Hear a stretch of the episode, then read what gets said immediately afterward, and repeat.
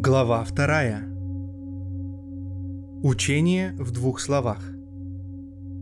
Самопознание и невозмутимость. Пятое. Терминология Гиты. Братья, на прошлой неделе мы обсуждали состояние уныния Арджуны, Вишат.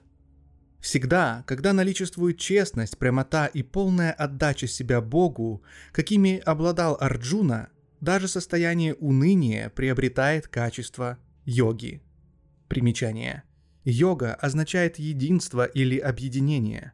Она ведет к отрешению от страданий и пагубных наклонностей, и, по правде, от всех внешних отвлечений, и к слиянию с божественным. Различные виды йоги – это различные средства или способы для достижения такого единства, или, другими словами, духовного освобождения. Йогу также можно определить как искусство соблюдения истинных жизненных устоев, нацеленных на это. Конец примечания. Это происходит благодаря пахтанию сердца. Первая глава Гиты называется Арджуна Вишад Йога, я предпочитаю называть ее просто Вишад-йога, поскольку Арджуна был лишь поводом для беседы. Господь принял облик Пандуранги не только ради Пундалика. Пундалик был лишь предлогом для того, чтобы он спустился на землю. Мы видим, что Господь стоит тысячелетиями в Пандхарпуре, чтобы спасти нас всех, невежественных созданий, плененных узами мирской жизни. Подобным образом, несмотря на то, что Арджуна послужил непосредственной причиной бьющего через край милосердия Господа, принявшего форму Гиты, в действительности она предназначается всем нам.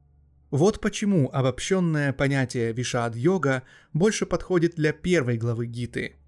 Начинаясь с Вишад-йоги, учение Гиты продолжает расти как величественное дерево и, наконец, приносит плоды прасад-йоги, Божьей милости – в заключительной главе. Если будет на то воля Господа, мы тоже достигнем этой цели за время нашего тюремного заключения. Учение Гиты начинается со второй главы. В самом начале Господь провозглашает основные принципы жизни.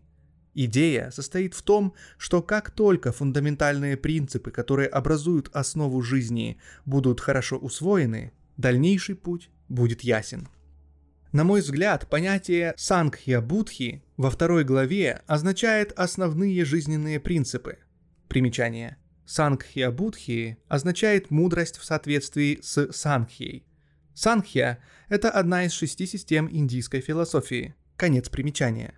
Теперь мы должны приступить к рассмотрению этих принципов. Но перед этим нам лучше заручиться четким пониманием терминологии Гиты – Гита тяготеет к использованию старых философских понятий в новых смыслах. Обрастание старых понятий новыми смыслами – это ненасильственный процесс, который ведет к революции в мышлении.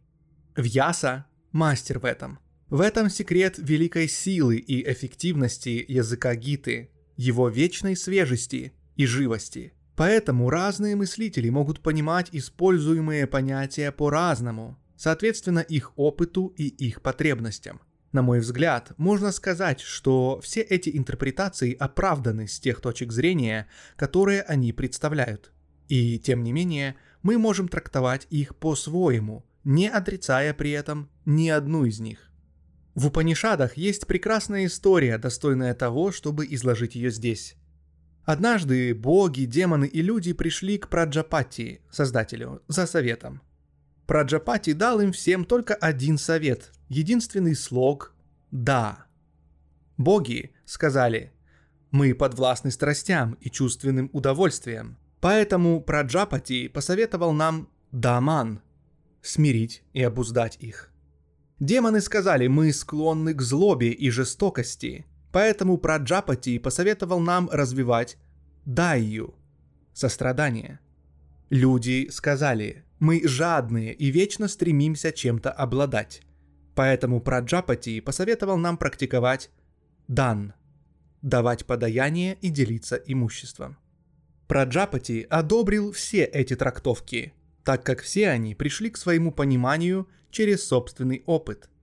Мы должны помнить об этой истории, когда будем интерпретировать понятийную базу Гиты. Шестое. Выполнение сватхармы посредством тела. Во второй главе изложены три главных принципа. Атман – истинное «я», бессмертен и неделим. Тело – незначительное и приходящее. Сватхарму – необходимо соблюдать. Из них сватхарма приравнивается к долгу, который нужно исполнить, в то время как два других принципа нужно понять. Я уже рассказывал кое-что о сватхарме. Сватхарма дана каждому из нас. Она приходит к нам естественным образом, нет нужды отправляться на ее поиски. Мы не свалились с неба, а родились в поток бытия. Общество, родители, соседи – все это существовало до нашего рождения. Служить родителям, которые дали мне жизнь, служить обществу, которое помогло мне – это моя естественная дхарма. Таким образом, наша сватхарма рождается вместе с нами. Можно даже сказать, что она уже существует для нас еще до рождения. На самом деле, выполнение сватхармы – сама цель нашего рождения. Некоторые люди говорят, что сватхарма схожа с женой, и узы сватхармы нерушимы и неразрывны, как узы брака. Но я думаю, что это сравнение не вполне уместно – я бы скорее сказал, что Сватхарму, как и мать, не выбирают. Она предопределена. Каким бы человеком она ни была, нельзя не признать, что она мать. Именно так дело обстоит со Сватхармой. В этом мире нам больше не на что положиться. Отречься от своей Сватхармы значит отречься от себя, совершить самоубийство. Только в гармонии с ней мы можем двигаться вперед. Вот почему мы никогда не должны упускать ее из виду. На самом деле сватхарма должна даваться легко и просто, но из-за некоторых соблазнов и иллюзий этого не происходит. Либо ее выполнение становится чрезвычайно трудным. Даже если ее исполняют, это исполнение лишено силы. Соблазны и иллюзии, устилающие шипами дорогу сватхармы, принимают различные формы – Однако, проанализировав их, мы находим в их основе лишь одну вещь – ограниченное и поверхностное отождествление себя со своим телом. Я и те, кто связан со мной через это тело, устанавливают границы моего круга. Те, кто находится за пределами этого круга, незнакомцы и враги. Кроме того, привязанность ограничена лишь физическими телами «я» и «моё». Оказавшись в этой двойной ловушке, мы начинаем возводить всевозможные маленькие ограждения. Почти все этим занимаются. Один человек может быть отгорожен больше, чем другой, но все окружают себя стеной. Она не толще их кожи. Отгороженность одного человека – это семья, другого – нация. Одна стена разгораживает так называемые высшие и низшие касты – Другая разделяет людей по религиозному признаку. Куда бы вы ни повернулись, вы всюду только и видите, что стены. Даже в этой тюрьме мы делаем различия между обычными осужденными и политическими заключенными, как будто мы не можем жить без этих стен. Но к чему это ведет?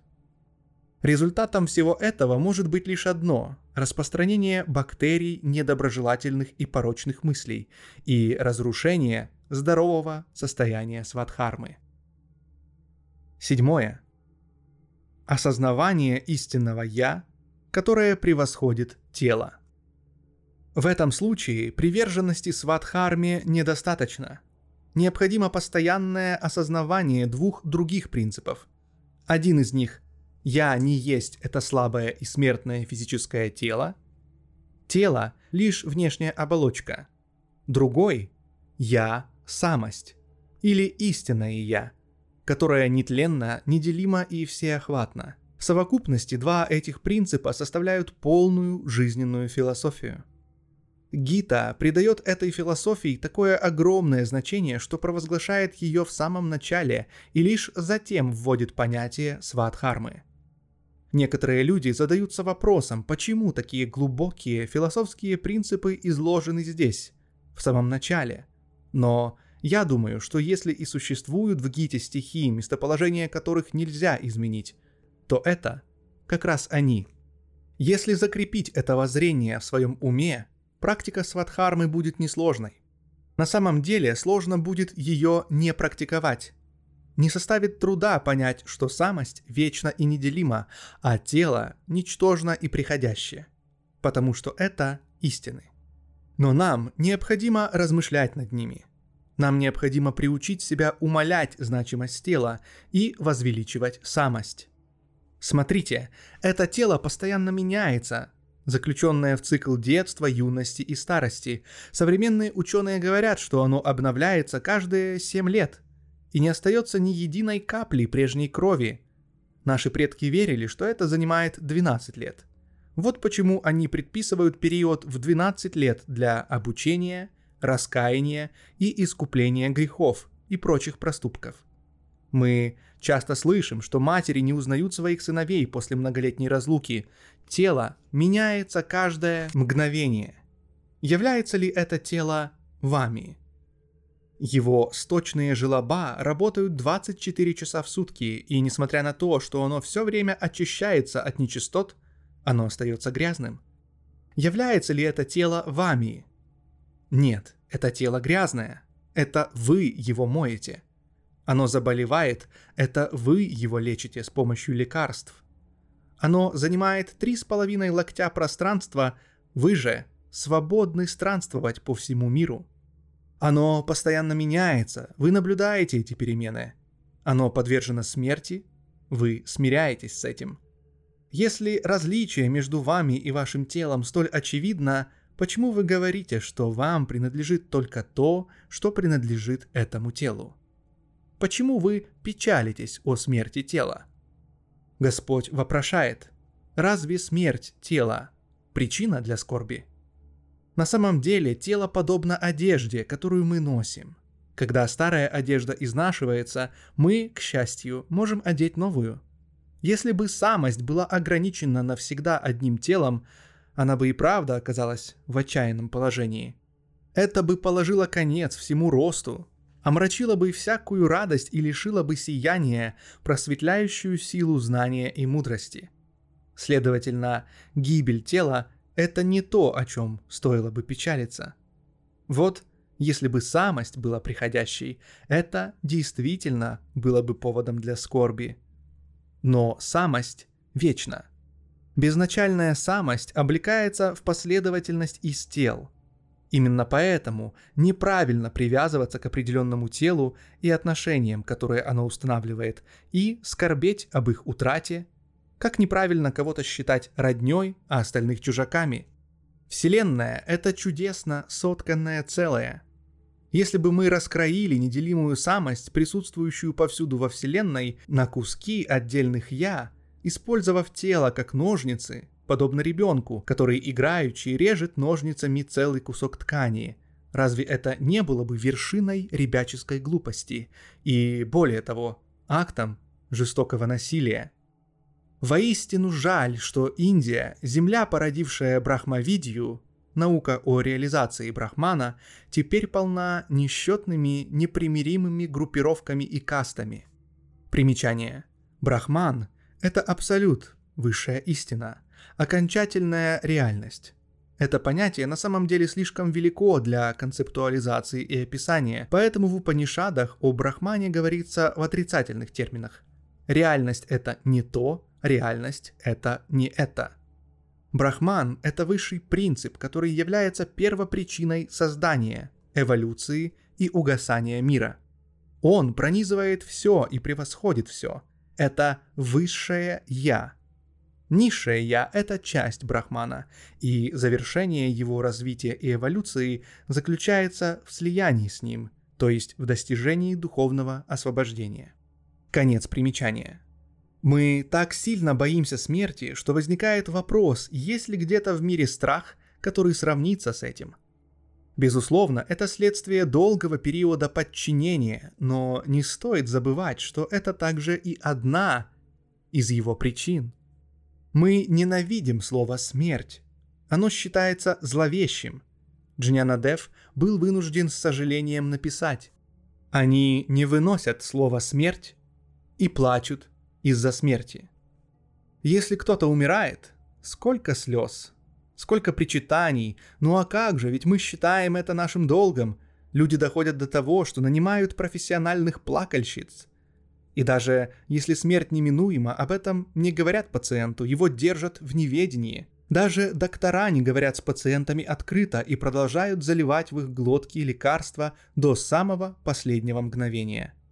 Если бы вместо этого они говорили пациентам правду, поддерживали бы и направляли их мысли в сторону Бога, сколько бы в этом было пользы.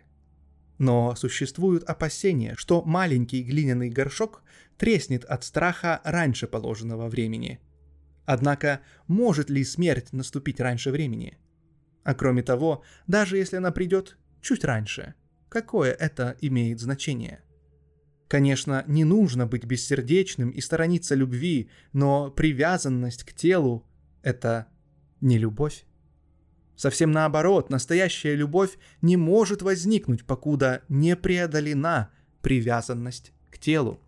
Когда мы будем освобождены от этой привязанности, мы осознаем, что тело – инструмент для служения. И тогда тело обретет свое истинное величие. Но в наше время мы считаем, что сдувание с тела пылинок – единственная цель нашей жизни – мы совсем забыли, что нужно жить, исполняя сватхарму, а чтобы это сделать, необходимо следить за телом. Его следует должным образом питать, однако нет нужды в том, чтобы баловать свои вкусовые рецепторы. Для черпака нет разницы, используют его, чтобы подать шрикхант, сладкий десерт, или обычное карри. Он несчастлив и не несчастен. Тоже должно относиться и к нашему языку. Конечно, он должен быть в состоянии различать те или иные вкусы, но он не должен чувствовать удовольствие или отвращение. Телу необходимо уплатить причитающуюся ему плату, не более. Прялку нужно регулярно промасливать, чтобы поддерживать ее в рабочем состоянии. Подобным образом мы должны обеспечивать тело топливом, дабы могли использовать его в работе. Если наш подход таков, тело пусть оно и имеет мало истинной ценности, станет достойным и значимым и обретет настоящее величие. Но вместо того, чтобы использовать тело в качестве инструмента, мы теряем себя в нем и тормозим рост нашего духа. В результате чего тело, которое имеет мало истинной ценности, становится еще менее значимым. Вот почему святые горячо утверждают, Нужно порицать неразумную привязанность к телу и кровным отношениям и относиться с почтением к другим, даже к свиньям и собакам. Поэтому не поклоняйтесь все время телу и его узам. Научитесь ощущать причастность и к другим людям. Тем самым святые призывают нас расширить свой кругозор – Открываем ли мы когда-нибудь свои сердца для других людей за пределами узкого круга друзей и родственников? Пытаемся ли мы хоть иногда отождествить себя с другими? Позволяем ли мы лебедю, птице духа, выбраться из клетки тела и вдохнуть свободы?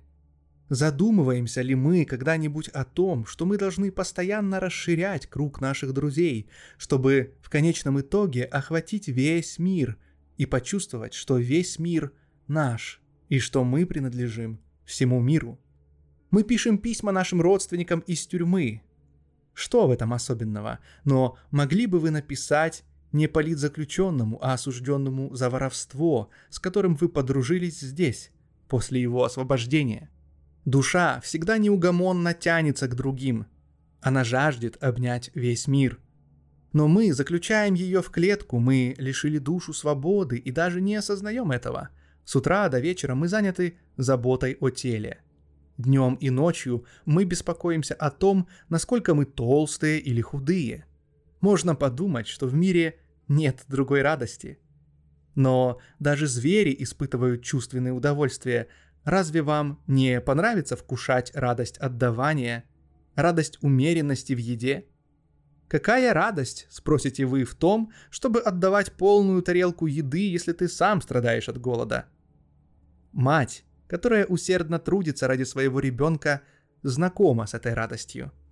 На самом деле, даже когда мы рисуем маленький круг вокруг «я» и «моего», мы подсознательно стремимся испытать радость от расширения «я». В результате этого «я», в остальное время заключенное в тело, освобождается в ограниченной степени и на определенный период. Но что это за освобождение? Это подобно заключенному, выходящему из камеры в тюремный двор. Это едва ли удовлетворяет стремление «я». Оно хочет радости безграничной свободы. Одним словом, искатель истины должен избегать глухих переулков от хармы, неправедности и парадхармы, дхармы, которая не является его собственной, и встать на естественный и прямой путь свадхармы. Он должен неуклонно следовать ему, помня о том, что тело приходящее следует использовать его для исполнения свадхармы, и если возникнет необходимость, пожертвовать им для этой цели. Оставаясь всегда осведомленным о вечной и всепронизывающей природе истинного «Я», стоит устранить различия между моим и твоим из ума. Господь изложил эти три жизненных принципа. Тот, кто следует им, несомненно, когда-нибудь испытает сад Читананду. Используя человеческое тело как инструмент, можно достичь возвышенного состояния сад Читананды. Примечание – Считается, что высшая истина или брахман имеет три аспекта – сад, чит и ананда. Сад означает бытие, то, что действительно существует. Она также означает неизменную, действенную, правильную, самосущую суть. Чит означает восприятие, знание или сознание, в то время как ананда означает блаженство. Восьмое. Способ согласовать два принципа. Отказ от плодов действий. Несомненно, Господь изложил принципы жизни, но само по себе это не отвечает цели. Эти принципы уже содержались в Упанишадах и Смрити. Уникальный вклад Гиты заключается не в повторном их провозглашении, а в объяснении того, как эти принципы можно реализовать на практике. В решении этой огромной проблемы заключается прозорливость Гиты – Йога означает не что иное, как искусство осуществления принципов жизни на деле. Слово «санкхья» означает «принципы» или «наука», в то время как йога означает «искусство осуществления этого на деле». Изречение Джняна Девы «йогины овладели искусством жизни» провозглашает это как эмпирический факт, Гита включает как санкхью, так и йогу, науку и искусство соответственно, и таким образом она достигла завершенности и совершенства. Когда наука и искусство объединяются, красота жизни расцветает в своей полноте. Наука сама по себе остается на уровне абстракции. Можно знать теорию музыки, но только овладев мастерством пения, можно оживить величественную красоту Нада Брахмы – высшей истины, проявленной в звуках музыки. За действиями человека обычно кроются два типа мышления. Один из них – если я делаю что-то, я однозначно получу удовольствие от плодов своих действий. Я имею на это право. Второй тип мышления – я не стану действовать вовсе, если я не получу удовольствия от плодов моих действий. Гита предписывает совершенно иное отношение. Она говорит – вы, безусловно, должны действовать. Но не претендуйте на какие-либо плоды своих действий. Действующий, безусловно, имеет право насладиться плодами своих действий, но ему следует добровольно отказаться от этого права. Раджас говорит, «Я буду действовать только если смогу насладиться плодами своих действий». Тамас говорит, «Если я не смогу насладиться плодами, я вовсе не буду действовать». Эти воззрения подобны сторонам одной монеты, между ними нечего выбирать. Следует выйти за пределы и того, и другого, и принять чистую сатву. Следует действовать, а затем отказываться от плодов действий и действовать без какого-либо притязания на них. Желание результата никогда не должно присутствовать ни до, ни после действия – Несмотря на то, что Гита велит нам не желать плодов действий, она, тем не менее, утверждает, что работа должна быть безупречной. С полным основанием можно ожидать, что работа бескорыстного деятеля будет лучше, нежели того, кто движим желанием результата. Причина заключается в том, что из-за привязанности к результату последний при любом раскладе потратит какое-то время и энергию, грезя о нем. С другой стороны, каждое мгновение жизни бесстрастного деятеля и вся без остатка его энергия будет потрачена на имеющуюся работу. Река не знает передышки, ветер не останавливается, чтобы отдохнуть, солнце сияет всегда – Подобным образом, бесстрастный деятель всегда погружен в безустанное служение. Кто еще может достичь безупречности в работе, если не он? Во-вторых, психическое равновесие, спокойствие ума – это прекрасное качество, и бесстрастный деятель по праву обладает этим качеством. Когда спокойствие ума сочетается с умением рук – даже обыкновенная работа ремесленника непременно будет лучше и красивее. Более того, разница между воззрением бесстрастного деятеля и того, кто имеет привязанность к желаниям, тоже способствует тому, что работа первого выполняется лучше. Человек, который следит за гарантией результата, взирает на работу с эгоистической точки зрения – в его понимании как действие, так и его результат принадлежат исключительно ему. Поэтому он не чувствует, что какая-либо халатность в работе говорит о нравственном упадке. Для него это в худшем случае может привести к неправильному результату.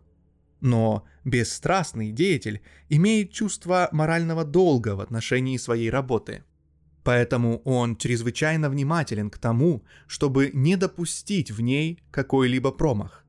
Следовательно, его работа непременно будет более безупречной. Таким образом, с какой стороны ни посмотри, фалатьяга, отказ от плодов действий, показывает себя надежным и эффективным принципом. Вот почему его можно назвать своего рода йогой искусства жизни. Если оставить в стороне проблему действия, свободного от желания, то в самом действии есть радость, которую вы не найдете в его результате.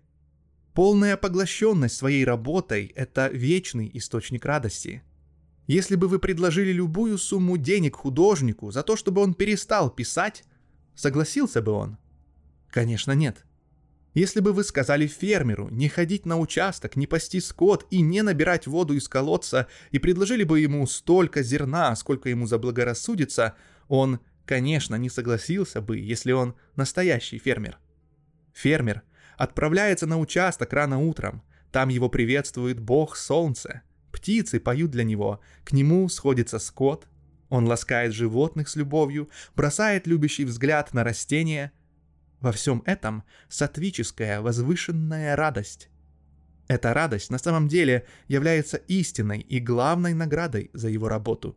По сравнению с ней, материальный плод действия вторичен – когда Гита отвлекает внимание человека от плода действия, она, благодаря этой уловке, старицей увеличивает его сосредоточение на работе. Когда разум деятеля свободен от желания плода, его поглощенность работой достигает качества самадхи. Вследствие этого и его радость во сто крат больше, чем радость других – если посмотреть с этой точки зрения, то становится ясно, что свободное от желания действие само по себе большая награда. Джняна Дев не без оснований задается вопросом, дерево приносит плоды, но какой плод может приносить плод? Когда тело используется для осуществления сватхармы, свободного от желания плода, такое осуществление само по себе прекрасный плод, который приносит тело. Зачем же тогда искать другие плоды? Зачем фермеру, посеявшему пшеницу, продавать ее и есть хлеб из проса? Почему бы человеку не есть то, что он выращивает? Но мир идет диковинными путями. Гита просит нас воздержаться от такого поведения. Она просит нас наслаждаться работой, радоваться ей, полностью погружаться в нее и черпать из нее жизненные силы – Само действие заключает в себя все. Ребенок играет ради удовольствия от самой игры. Тем самым он получает пользу от физической активности, но он не думает об этой пользе.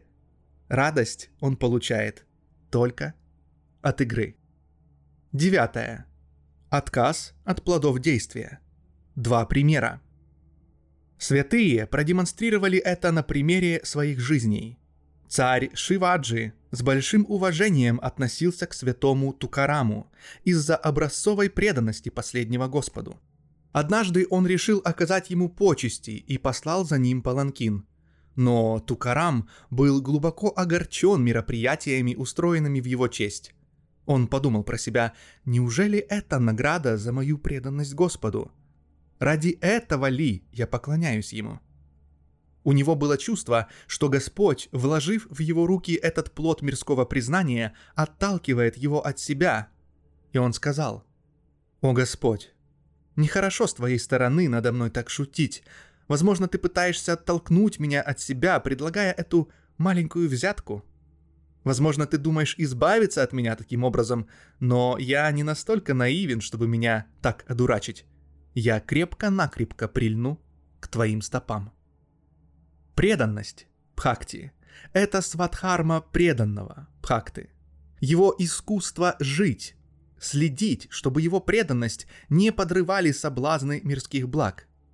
Жизнь Пундалика демонстрирует нам еще более глубокий идеал отречения от плодов действий – Пундалик преданно служил своим родителям. Обрадованный этим, Господь Пандуранга поспешил встретиться с ним. Пундалик отказался поступиться своим долгом, чтобы поприветствовать Господа. Служение родителям было для него формой поклонения Богу. Его не соблазнило даже великое искушение, предложенное Господом. Некоторые способны обирать других, чтобы утешить своих родителей – или же патриот может искать процветания и славы своей страны за счет других стран. Такое поклонение родителям или своей стране – не что иное, как эгоистичная привязанность.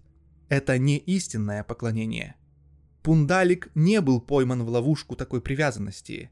Это правда, что сам Господь предстал перед ним, но была ли это его единственная форма?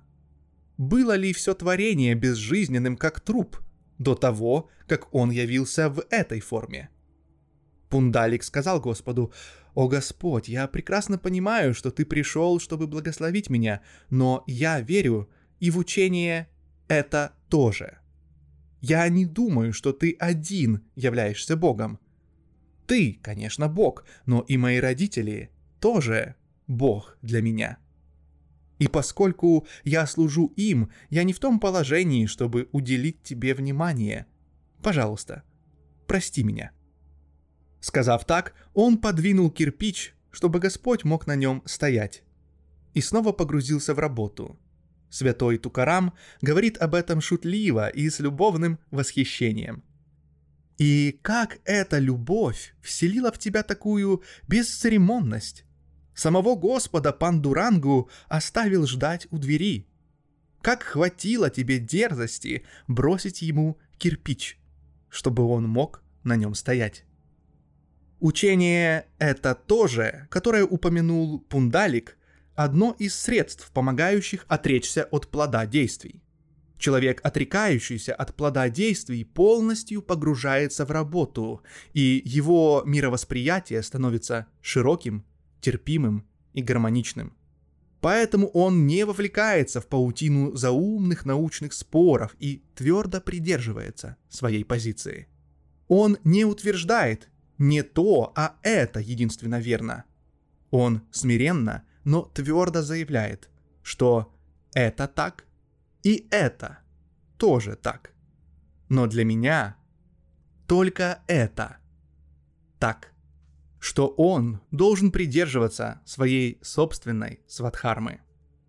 Однажды домохозяин подошел к мудрецу и спросил его, нужно ли оставить дом, то есть отказаться от своих мирских обязанностей и ответственностей как хозяина дома, чтобы достичь мокши.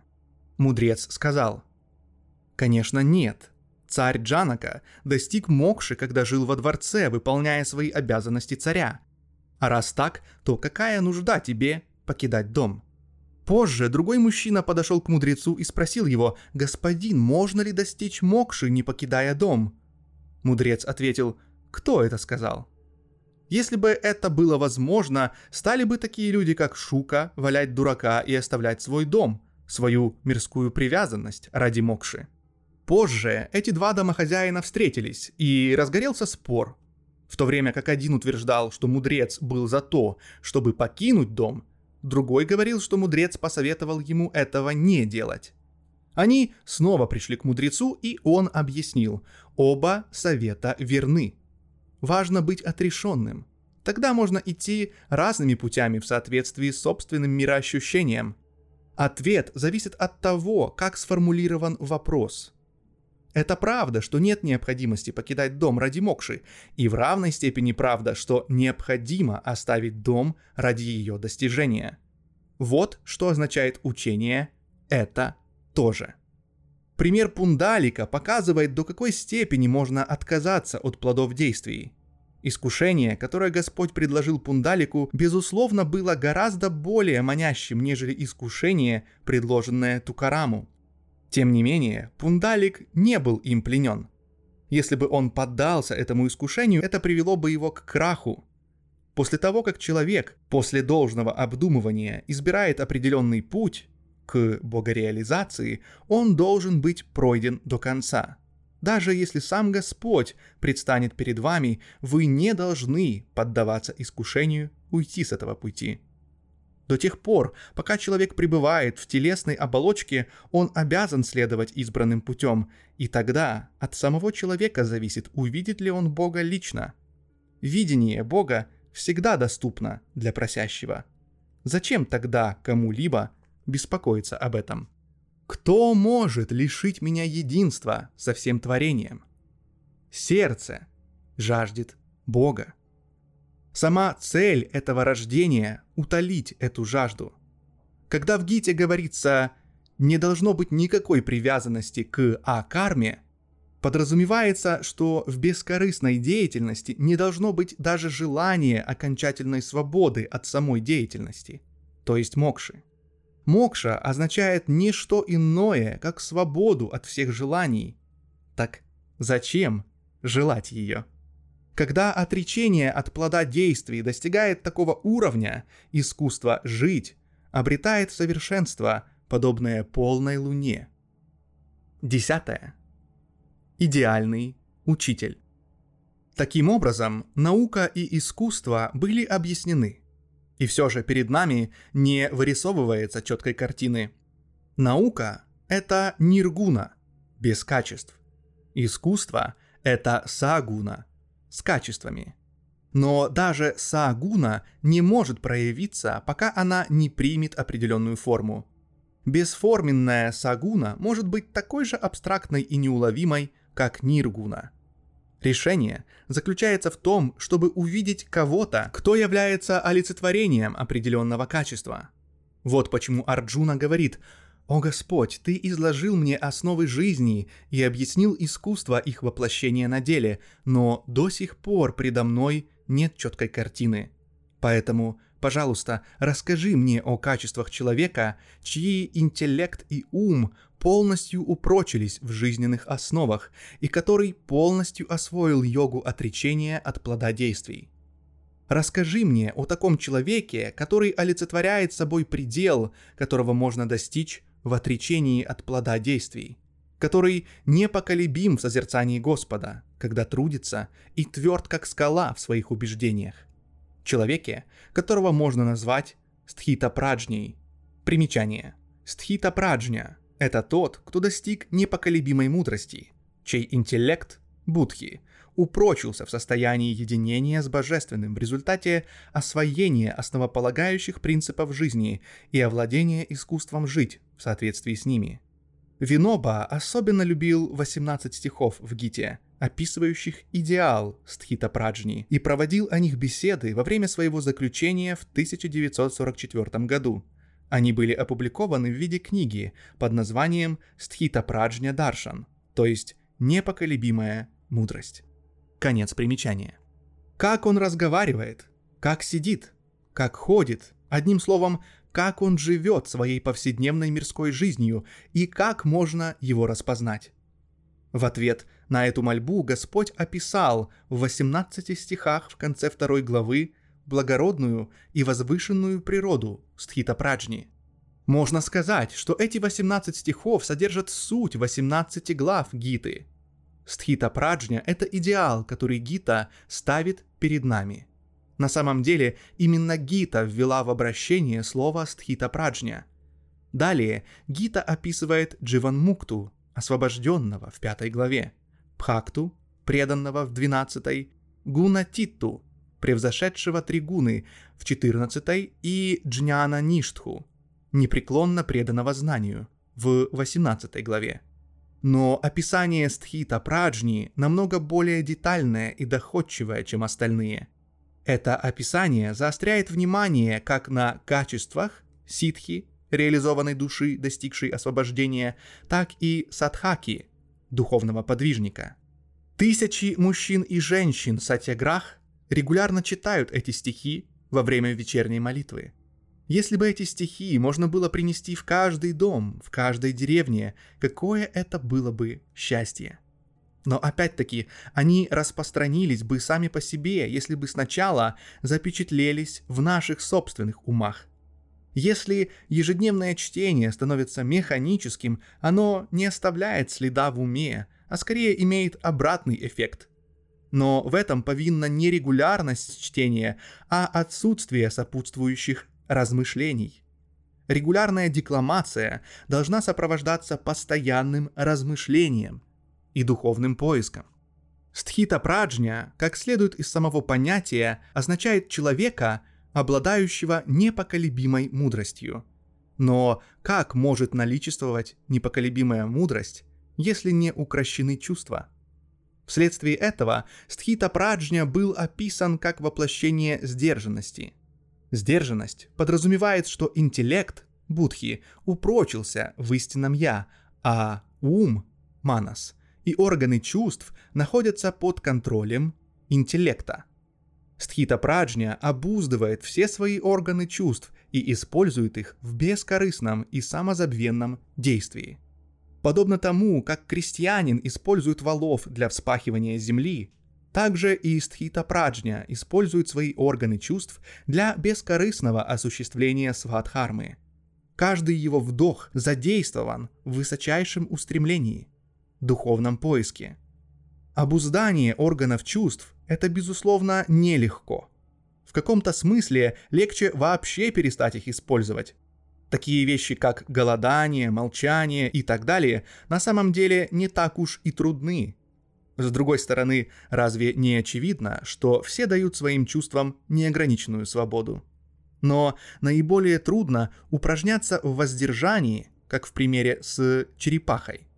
Она втягивает свои конечности полностью под панцирь всякий раз, когда чувствует опасность, и пользуется ими тогда, когда это безопасно.